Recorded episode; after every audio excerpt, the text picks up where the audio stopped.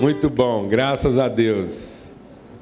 A gente está vivendo aqui, vocês viram, né, vários testemunhos aqui do que, que é a superação do Evangelho. Uma nora cantando com a sogra, um sogro pedindo parabéns para você, para um genro. Isso só o poder de Deus.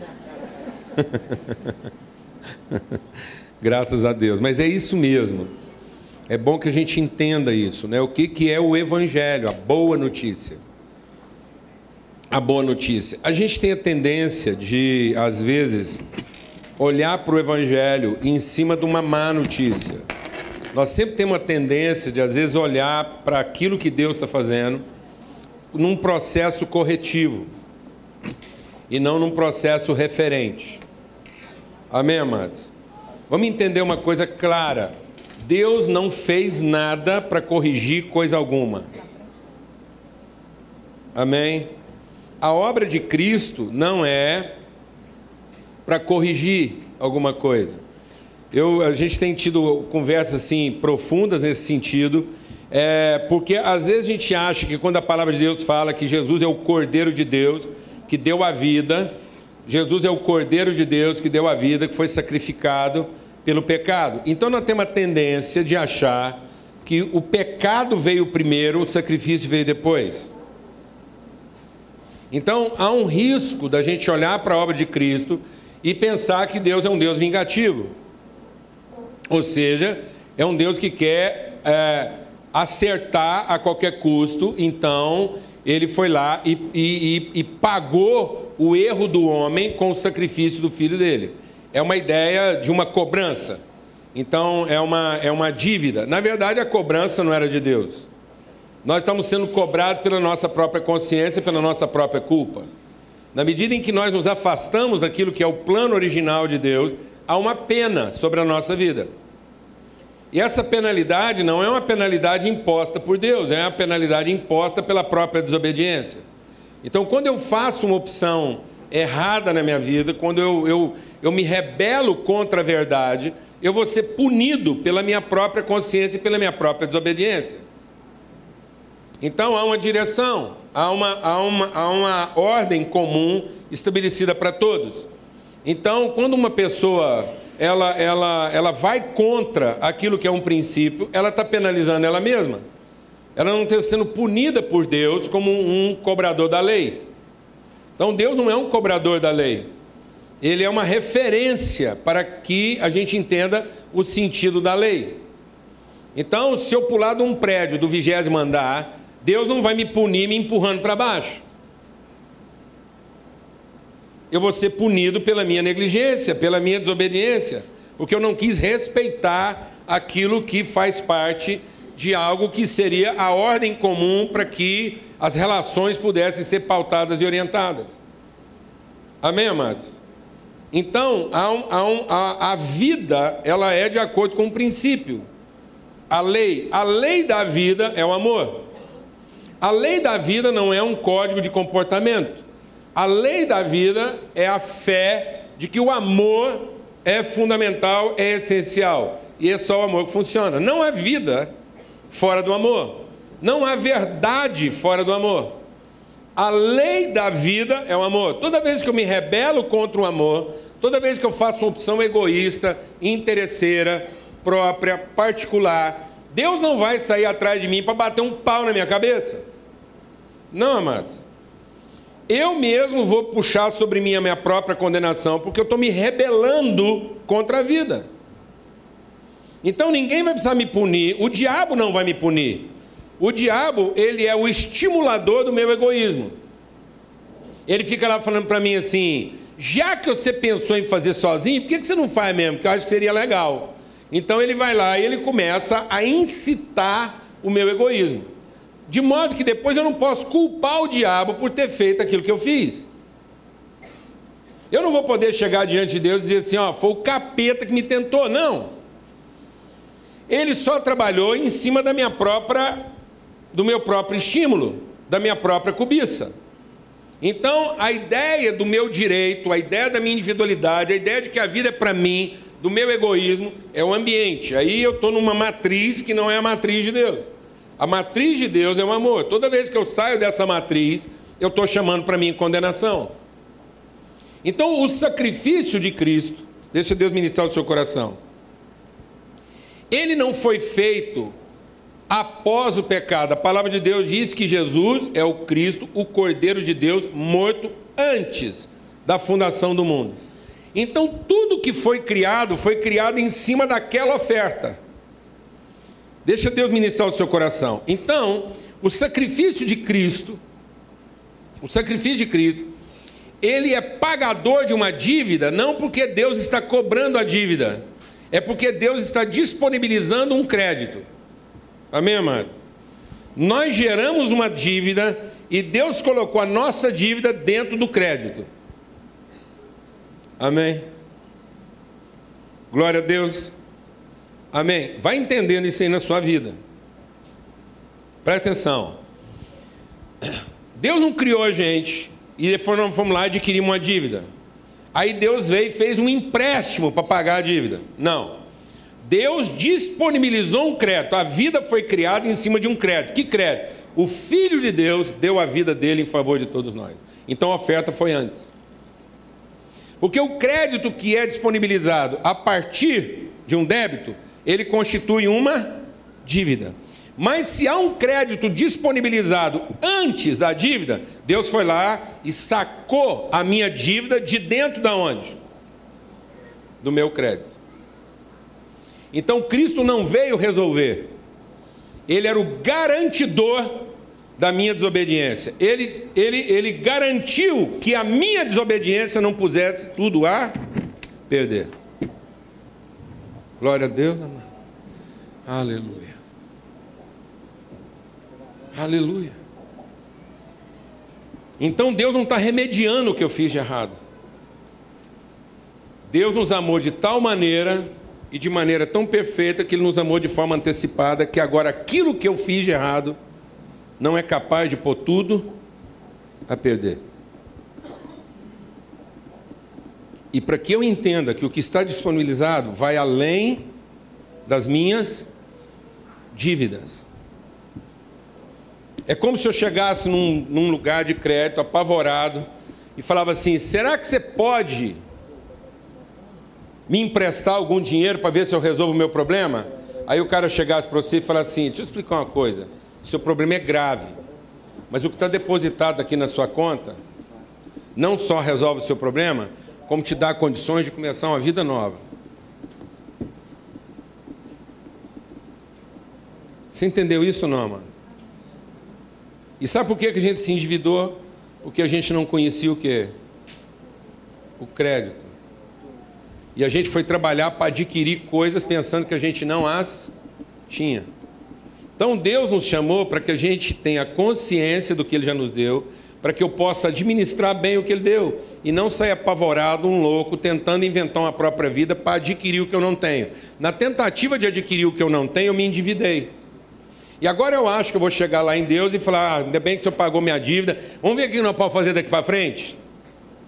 E aí eu fico lá tentando sacar a débito. Quem está entendendo o que eu estou falando aqui? Você está entendendo o que eu estou falando aqui ou não? Eu fico tentando sacar a débito. Será que se eu orar mais um pouquinho, Deus me empresta mais? Será que se eu der alguma oferta na igreja, Deus me empresta mais? Será que se eu é, fizer a oração certa ou cantar bem, Deus me empresta mais? Então eu estou tentando o quê? Comprar crédito. Não é isso, amado. Deus é Pai. Lembra da parábola do filho pródigo? Ele foi lá e deu para o filho. Deu o quê, amado? Dívida, não crédito deu a parte dele. O filho foi lá e gastou tudo absolutamente. E o filho, ao se arrepender, pensou assim: vou voltar para casa e corrigir o que eu fiz de errado. E vou pedir para Deus me tratar como um quê? Um empregado. Ele vai me emprestar algum crédito e eu vou pagar para ele o crédito que ele me emprestar. Quem está entendendo o que eu estou falando?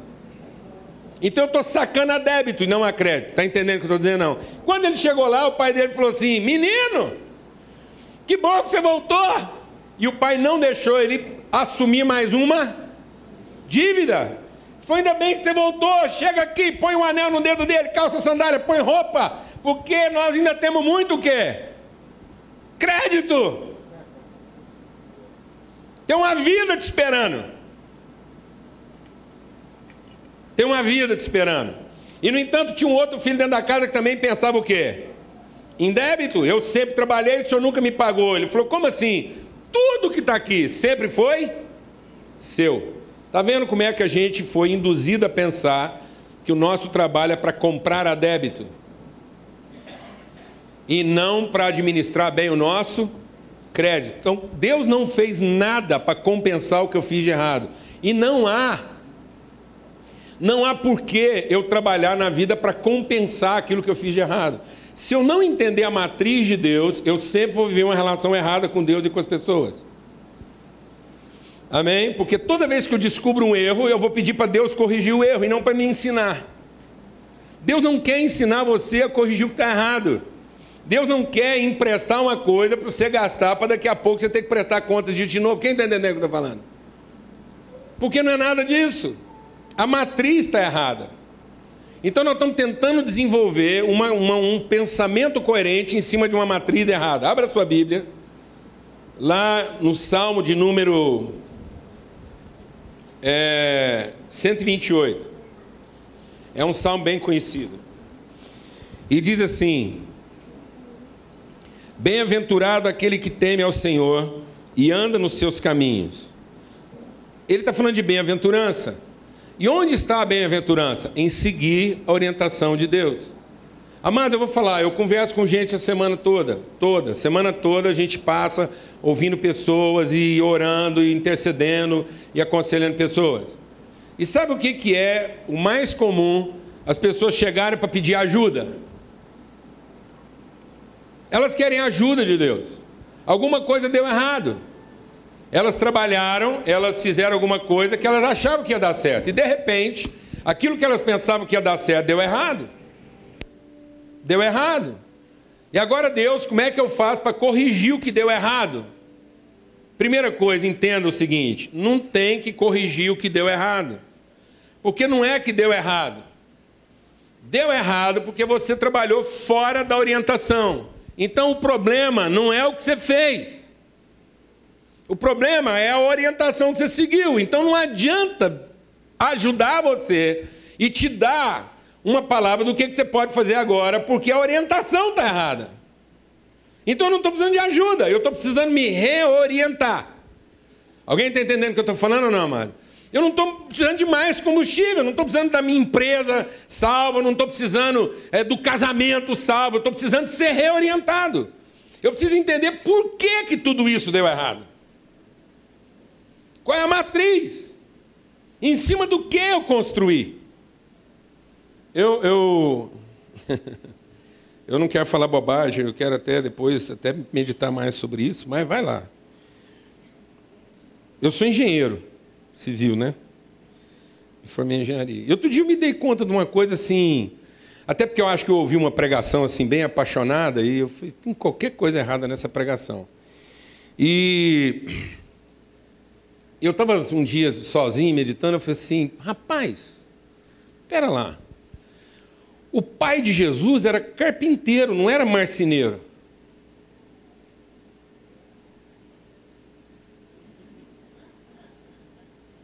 Isso faz uma diferença doida.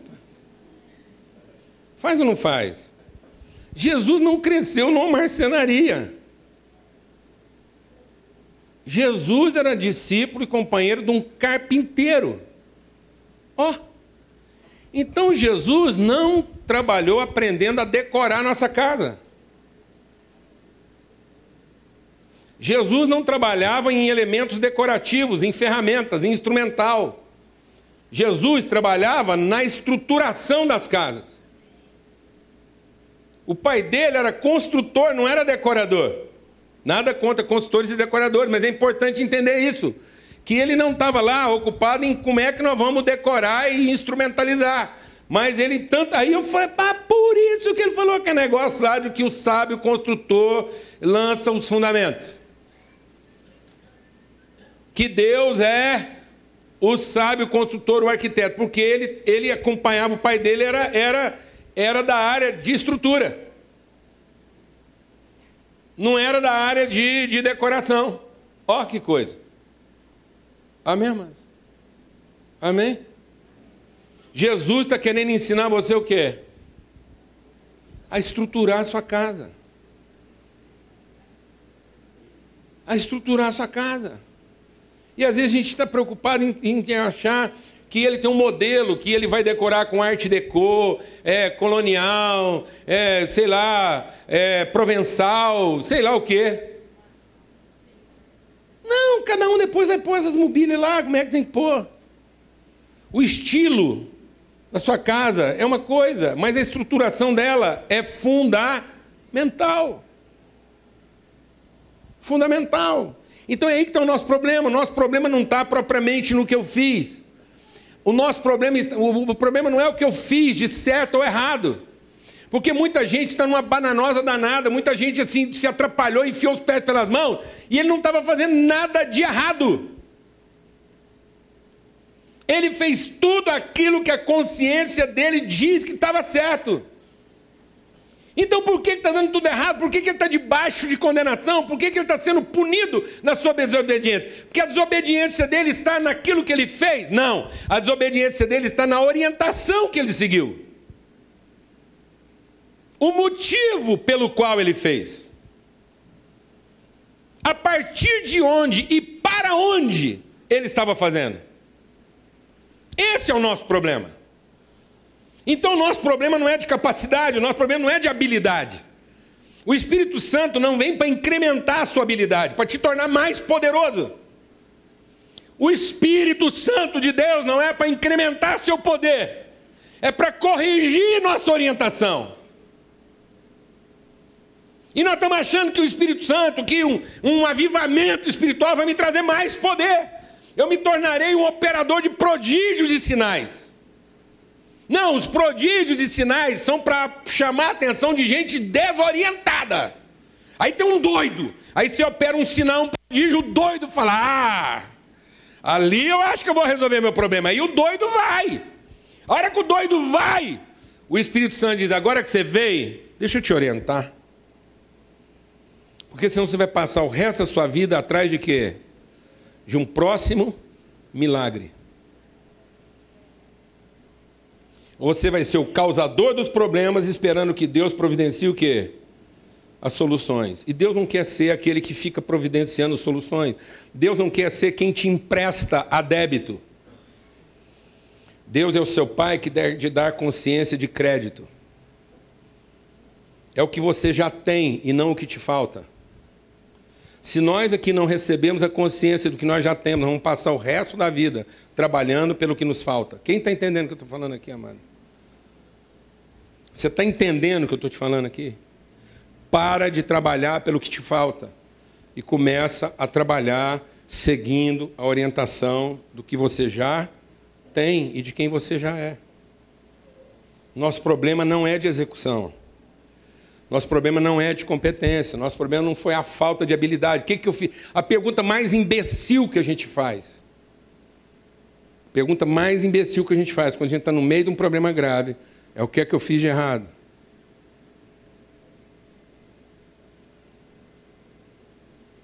E a primeira pergunta que a gente devia fazer era: quem me orientou a fazer o que eu estava fazendo? Qual foi minha inspiração? Onde eu me inspirei?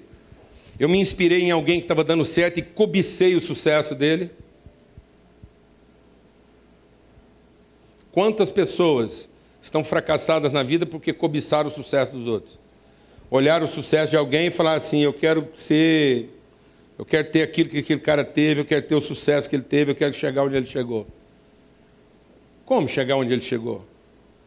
Você não sabe nem qual foi o caminho que ele percorreu.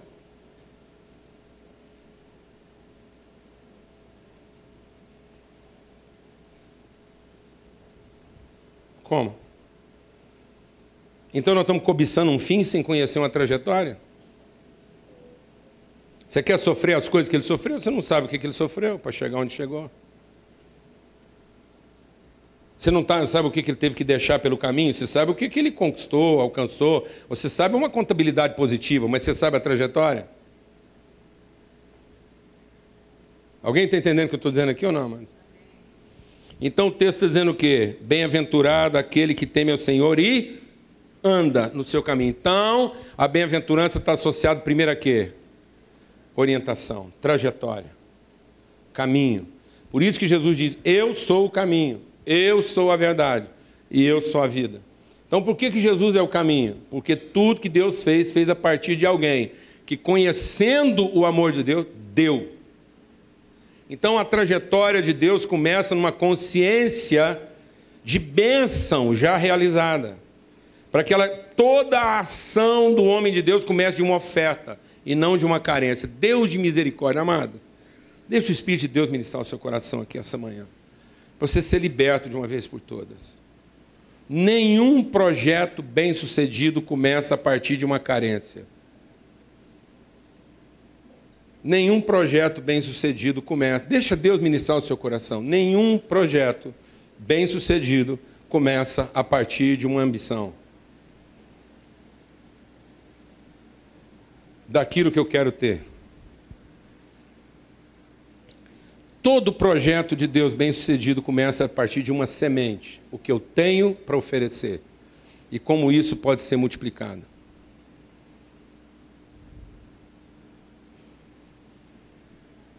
Como eu posso multiplicar? Como eu posso tornar uma bênção ainda maior a bênção que eu já tenho?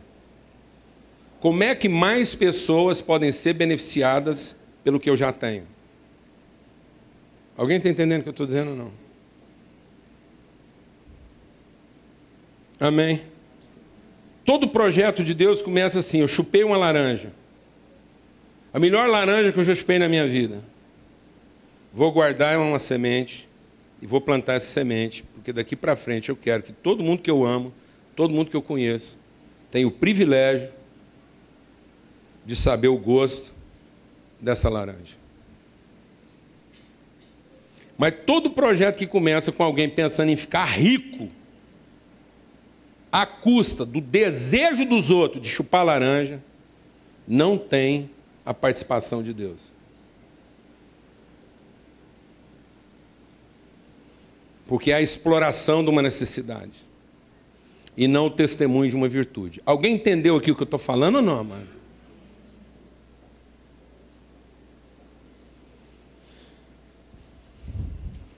Ninguém tem a participação de Deus. Ninguém vai ter a orientação de Deus pensando em explorar o desejo dos outros e saber o que é uma laranja saborosa.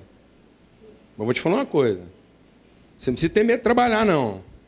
Se o seu desejo é que todo mundo saiba o que é uma laranja saborosa. Glória a Deus, irmão. Posso ouvir um amém? amém. Aleluia. Então não é de capacidade, é de orientação. É um caminho, é uma trajetória. E aí, ele, aí o que, que ele compara a bem-aventurança? Ele compara a bem-aventurança a uma família. Simples assim. O pai do trabalho das suas mãos comerá. Ele vai ser feliz e tudo irá bem. A esposa dele, no interior da sua casa, será como uma videira frutífera e seus filhos como rebentos da oliveira à roda da sua mesa. Eis que assim abençoado o homem que teme ao Senhor. Então, onde está a bênção de Deus, amados? Uma consciência de família. Então, qual é a matriz de Deus? Deixa Deus ministrar o seu coração. Qual é a matriz de Deus? O que, que Deus estava na cabeça quando ele pensou em criar tudo isso? Deus criou esse mundo maravilhoso, colorido, com sabores e cores e sons. Deus criou essa coisa fantástica. Um agricultor um grande propriedade de terra. Deus foi lá e no meio do universo, porque às vezes o povo não entende porque tem vida só na terra. É só você viajar com um fazendeiro que é dono de muita coisa. Um dia você pega, se você tiver oportunidade, pegar um fazendeiro, por exemplo, sim, que tem lá, sei lá, mil alqueires. Aí dá uma volta com ele na fazenda e depois se pergunta para ele por que, que ele podendo fazer a casa lá, onde ele criou os filhos, pôs os meninos dele e o pomar, por que, que ele não fez isso em cada alqueire do chão dele? Hã? Por que, que o fazendeiro não faz uma casinha em cada pedacinho do chão dele? Não, é porque ele pega aquela propriedade toda, vai lá, escolhe o que ele acha que é o melhor lugar o lugar mais bonito, onde é que traduz tudo que ele acredita, o que, que ele sente, o que, que ele pensa e o que, que ele tem para oferecer para a família dele. E apesar dele ser dono de tudo, ele vai lá e separa um pedaço quadrado lá e lá ele põe o quê? A casa dele. Uma coisa é o pasto, uma coisa lá é, é, é onde é que ele planta capim, onde é que ele planta sei lá o quê, onde é que ele planta lavoura. Mas outra coisa é o quê? Outra coisa é o quê, amado? A casa dele. Então ninguém precisa ficar assustado se depois de muitos anos o homem descobrir que só tem vida onde? E a gente pergunta, mas como é que num universo desse tamanho tem vida só num planetinha? Teresa, o dono desse negócio tudo, achou que era aqui que ele ia pôr o quê? A família dele, ué. Porque foi aqui que ele mandou quem? O filho dele, ué.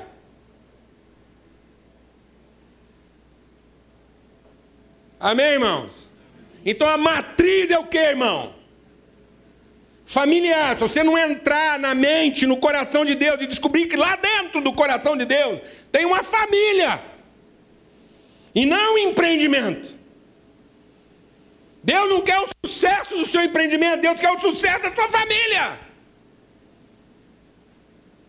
Não adianta você ter tudo nessa vida se você não tem uma mesa para sentar com os seus filhos. Põe fogo em tudo que você tem. Troca por uma mesa. E faz o que você tiver que fazer no resto da sua vida. Para declarar o amor pela sua família. Para ter a sua família reunida em volta dessa mesa. E aí, quem sabe, a sua casa pode salvar o resto do mundo. Coisa que a sua empresa, seu sucesso, seus diplomas não fariam. Porque quando Deus fez uma promessa de fé para Abraão, ele disse assim: Abraão, você vai ser uma bênção. E sabe, Abraão, a partir de você, não é todas as empresas do planeta serão bem-sucedidas. Não é todas as faculdades do planeta serão de sucesso.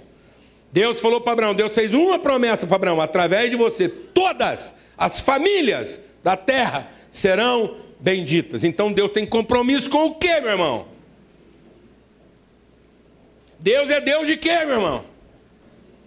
De gente mal resolvida. Deus é Deus das nossas ambições.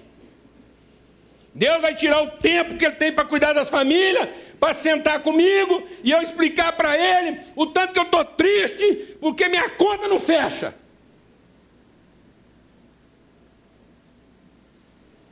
Que eu estou infeliz.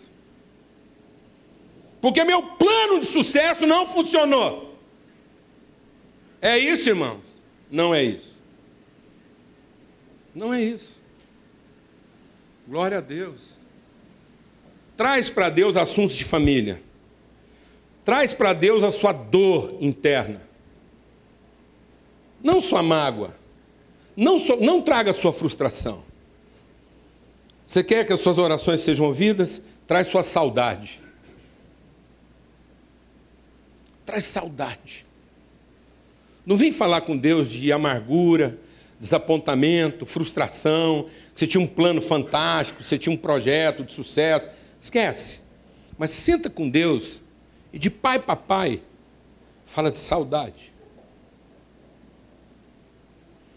Que diz Deus entende.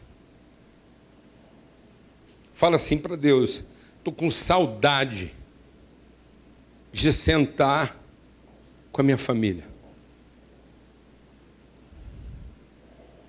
Estou com saudade de sentar com as pessoas que eu amo. Entendeu isso, irmão? Está entendendo isso? Porque, sabe, amados, Deus tem compromisso com o nosso trabalho, desde que o nosso trabalho seja para trazer pão para casa só.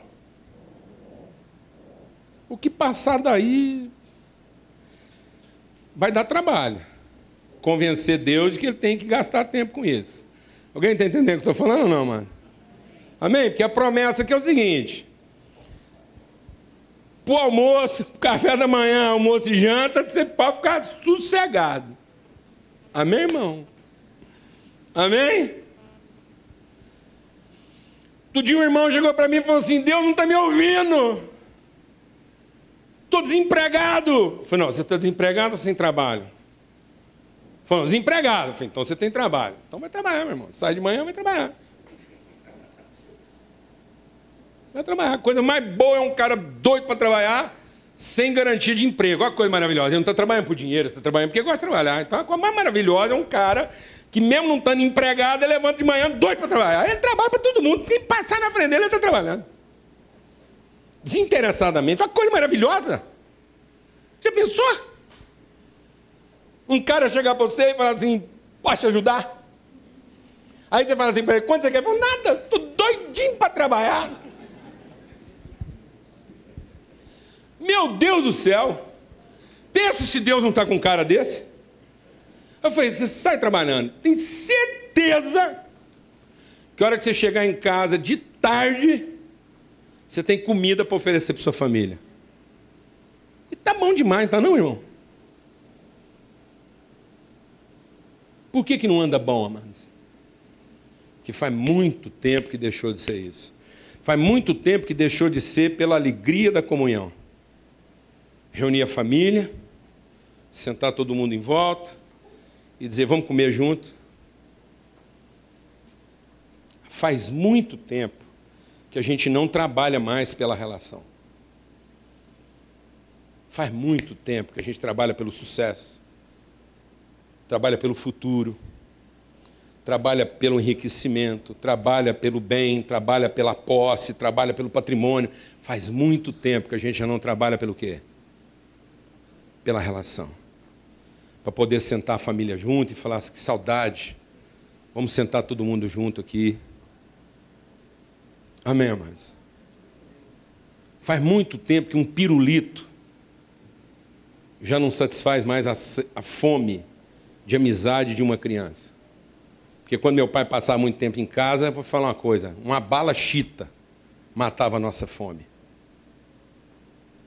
E não é por causa do açúcar dela, não. Você não sabe o que é bala chita?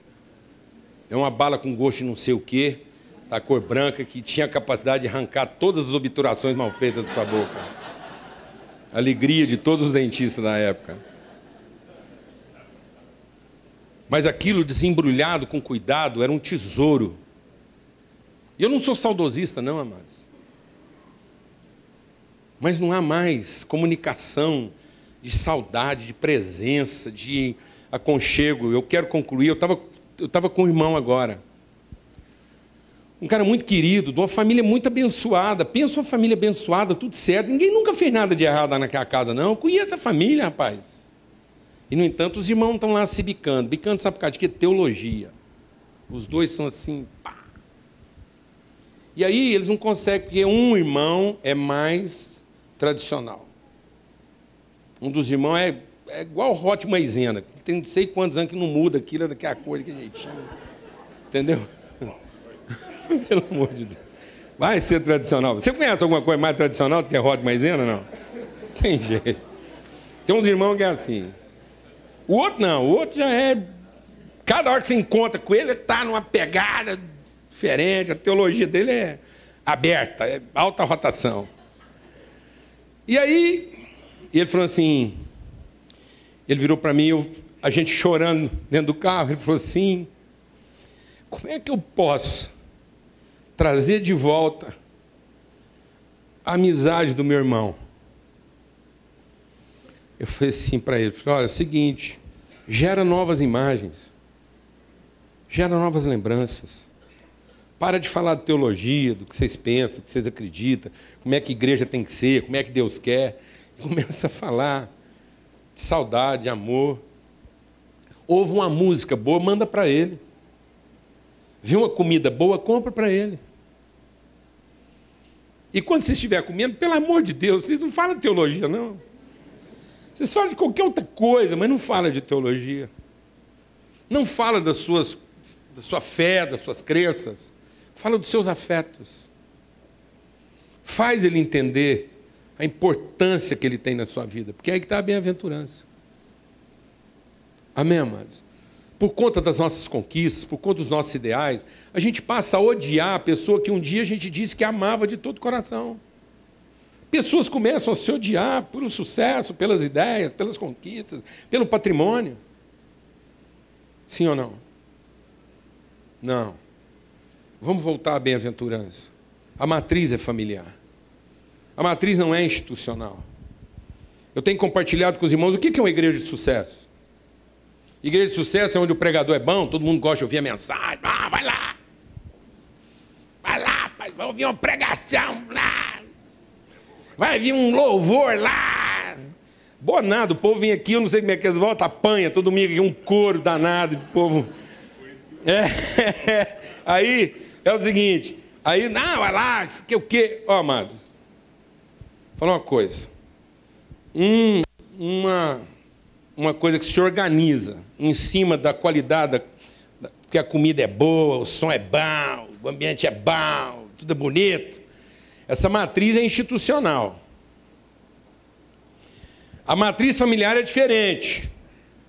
A matriz familiar é o seguinte: a mãe cozinha com uma porcaria. Nunca cozinhou bem, mas os filhos não abrem mão de estar todo dia lá na casa dela, reunir. Amém? Mas quando a matriz vai mudando, é desse jeito, não é? Quando o pau quebra em casa lá, você está vendo como é que a matriz muda? É assim, ó. É desse jeito. Oh, sabe por que nossa relação não deu certo? Porque você nunca prestou para ser uma dona de casa. Você, por exemplo, não sabe cozinhar bem igual a minha mãe. Pronto, a matriz já ficou institucional. Porque se a matriz fosse familiar, era diferente. Fala assim, bem, é o seguinte, apesar de você cozinhar mal, ser chata, complicada, igualzinho minha mãe, eu amei ela até o fim, vou amar você também até o fim. Aí a família é de sucesso, glória a Deus. Glória a Deus, irmão. Lá em casa nada funcionava, mas nós não largávamos um do outro. Então você fica em paz. Aqui em casa também parece que não vai funcionar nada, mas você fica tranquila que aqui nós não larga. Aqui nós come pão com manteiga, como quem está comendo filé mignon.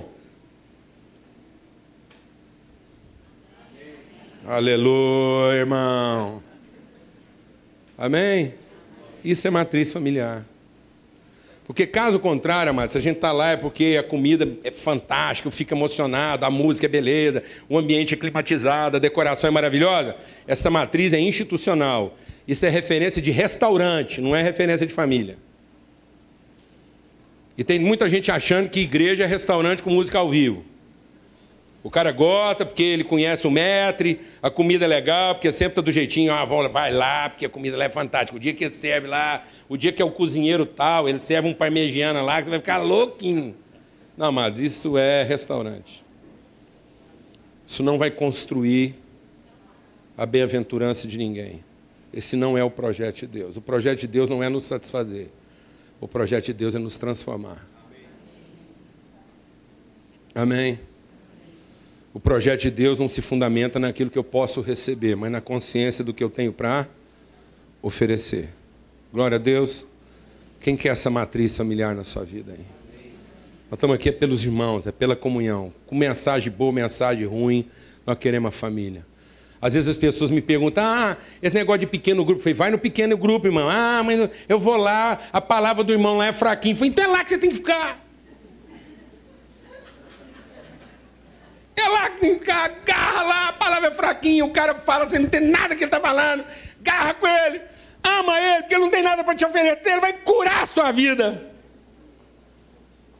Glória a Deus, irmão. Aleluia.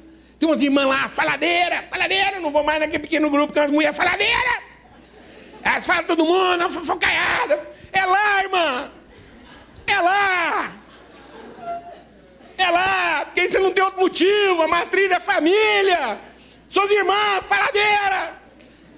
Porque você também está falando delas, eu não quero te falar. Entenda.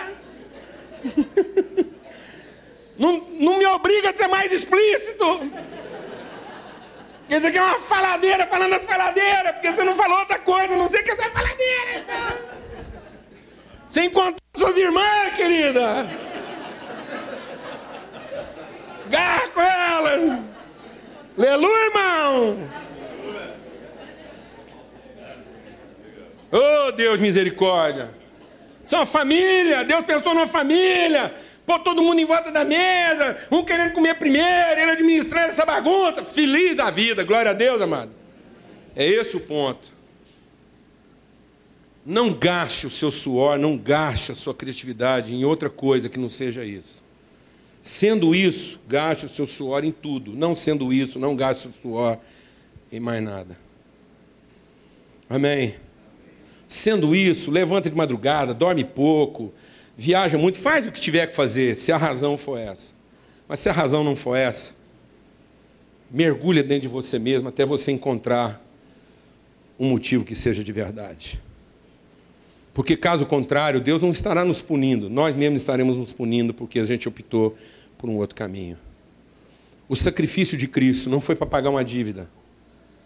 O sacrifício de Cristo é porque esse era o nosso crédito. Então não vamos desperdiçar esse crédito. Amém? Não vamos viver de maneira ignorante, desobediente, gastando dissolutamente um crédito. Ele pagou o nosso pecado. Nós não devemos mais isso para Deus. Ele nos reconciliou para quê? Para eu continuar sacando a débito? Não, amados. Para que eu finalmente entenda que eu sou filho de Deus e mude a minha matriz de pensamento. Amém? Quer ver suas orações ouvidas? Fala de saudade. Fala de afeto.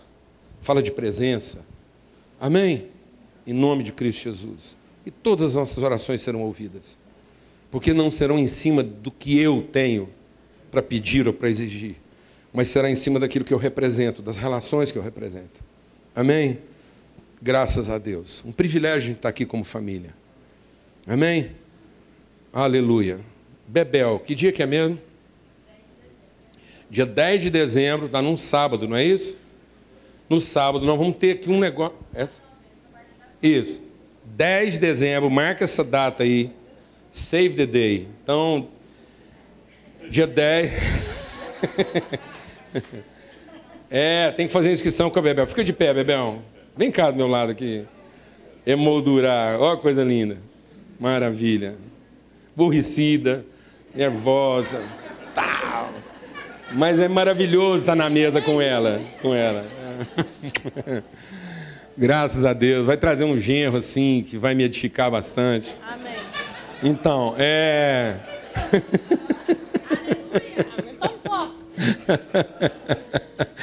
Mas é o seguinte, a gente está engajado numa tarefa em favor da família, que é a questão da sexualidade. Então nós temos o Clube Love, e esse Clube Love que vai acontecer em Goiânia é para toda a família, principalmente pai, mãe, casais, porque vai falar de como essa questão da sexualidade está afetando as famílias. A questão da, da, da pornografia, prostituição, tanta coisa que hoje está lá dentro, afetando crianças de Amados, essa questão, a, a, a desintegração dessa matriz familiar na nossa cabeça está tão grande que não há respeito nas relações mais íntimas. Mais íntimas. Você consegue imaginar? Você consegue imaginar que mais da metade das nossas mulheres apanham? Que 50% das nossas crianças são abusadas sexualmente? Abusadas sexualmente antes dos 10 anos de idade. E que dessas crianças todas são abusadas, 70% da violência sexual cometida contra essas crianças vem da parte de pessoas íntimas, do relacionamento direto delas. Pai, mãe, irmão, tio.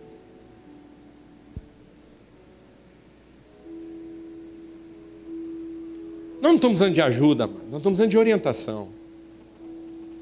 Nós estamos precisando reencontrar nossa origem e nosso destino. Se nós não reencontrarmos nossa origem, nós nunca vamos saber qual é de fato o nosso destino.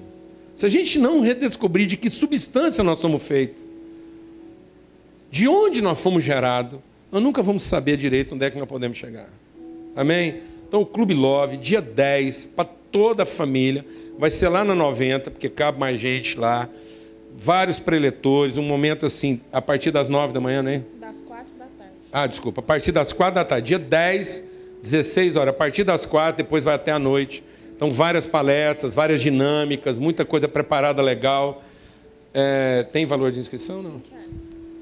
20 reais o valor da inscrição. E eu vou estar aqui no final. Vocês podem me procurar para a gente poder fazer a inscrição de vocês. E vai ser muito bacana. O Diogo tá aí? Não, né? Foi embora. O Diogo é um dos nossos jovens aqui da nossa igreja. Ele vai estar lá como preletor. O Marcos e a Roberto também lá da 90, para quem conhece. E a gente vai ter também pastores de outra igreja, um pessoal de outra cidade. Então vai ser muito bacana. Principalmente para os jovens, eu queria fazer esse convite. Mas também para casais, família, porque a gente entende mesmo que é uma problemática que tem afetado as famílias como um todo. Então seria um privilégio para a gente estar lá com todos vocês. Amém. Graças a Deus. Amém. Então, terça-feira, o que, que tem terça-feira à noite? Entre amigas. Graças a Deus. 19 horas. Amados, ainda como parte da nossa celebração, nós estamos em tempo ainda. Uma das coisas que a gente faz aqui como família é honrar nosso compromisso. A gente abençoa pessoas, são vários projetos, vários ministérios. Então a gente vai ter mais um momento aqui ainda para que você, para aqueles que fazem parte dessa casa, comungam aqui e que querem apresentar seus compromissos financeiros. Então fica à vontade, quem está nos visitando não se sinta constrangido. É um momento nosso aqui bem íntimo, porque é com esse recurso que a gente faz frente a todos os desafios que a gente tem como família, como casa. Amém. E eu queria, assim, que. É... Bom, vamos colocar as ofertas, depois eu quero concluir com uma, uma palavra e uma oração aqui pelas famílias. A gente vai orar pelas famílias agora de manhã. E apenas tem mais gasofilácia ali fora, tem lá no fundo para facilitar essa entrega. Bem, vamos cantar de novo. Você canta aquele cântico lá que a Mariana cantou nona? Não, um lugar? Não.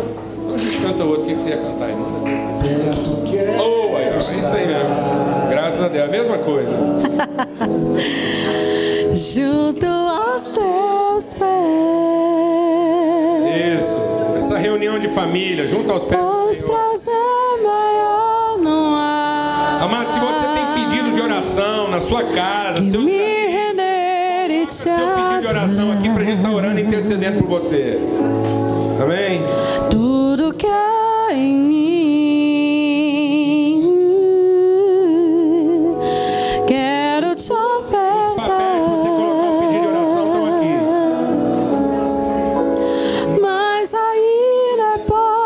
Pouco,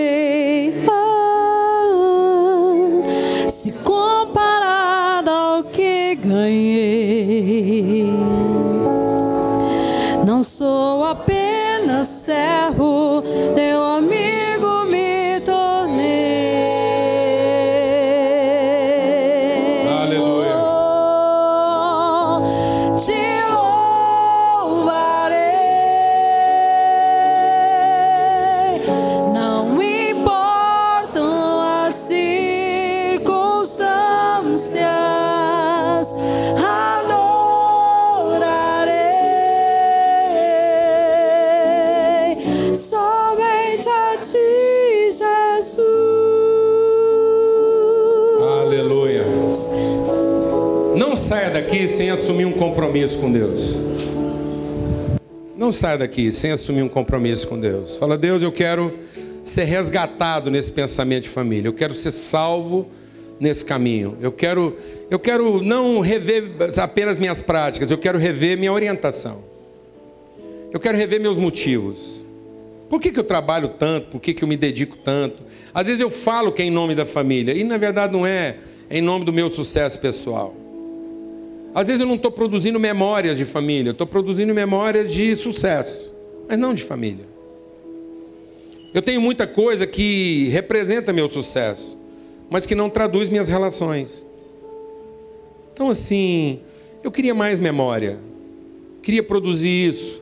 Pede isso para Deus agora, pede agora antes de sair daqui, faça essa oração. Fala, Deus, eu quero produzir imagens de família essa semana. Essa coisa, esse quadro pintado por Deus, um homem trazendo comida para casa, uma mulher alegre dentro de casa. Quantas mulheres nossas hoje não têm alegria dentro de casa? Não tem alegria, porque não vê fruto.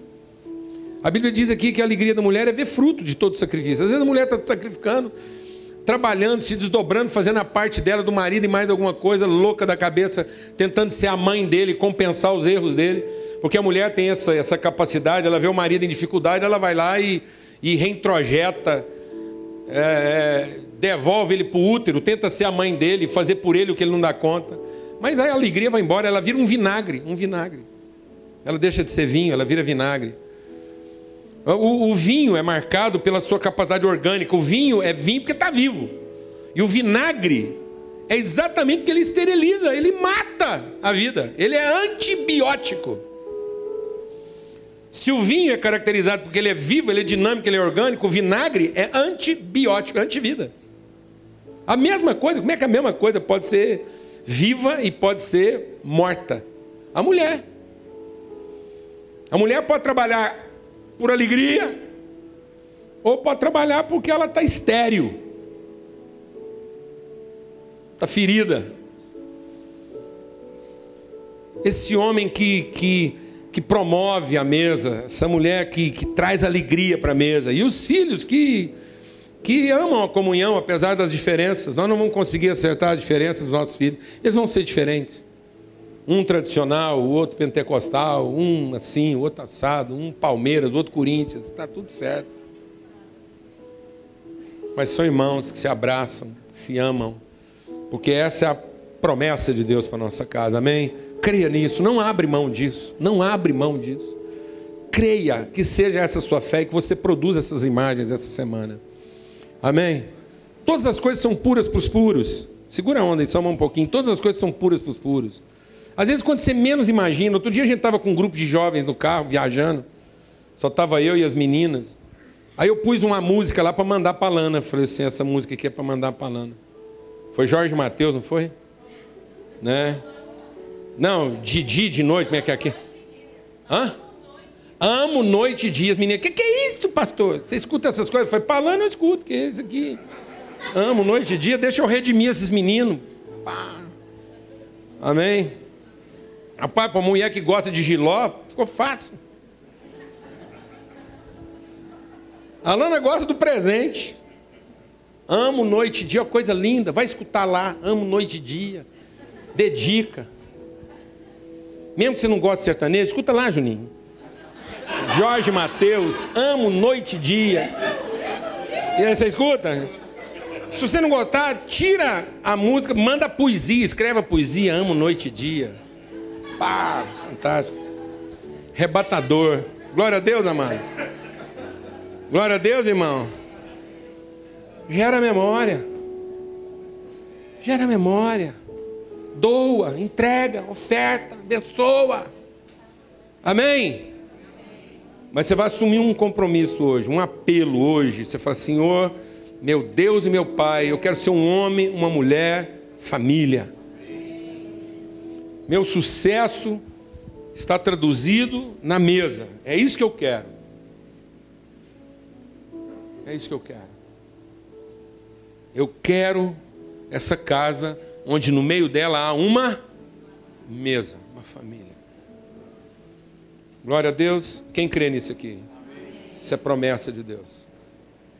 Crê no Senhor Jesus e será salvo tu e a tua casa, a tua família. Que o amor de Deus o Pai, que a graça do Filho, a comunhão, a mesa, a confraternização, a unidade, o selo, o vínculo, a ligação, o testemunho do Espírito Santo de Deus seja sobre todos, hoje e sempre. Que você receba a orientação do Espírito Santo de Deus para viver em comunhão.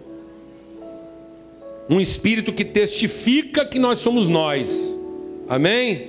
Em nome de Cristo Jesus. Vamos em paz. Somos filhos de Deus. Uma boa semana para todos.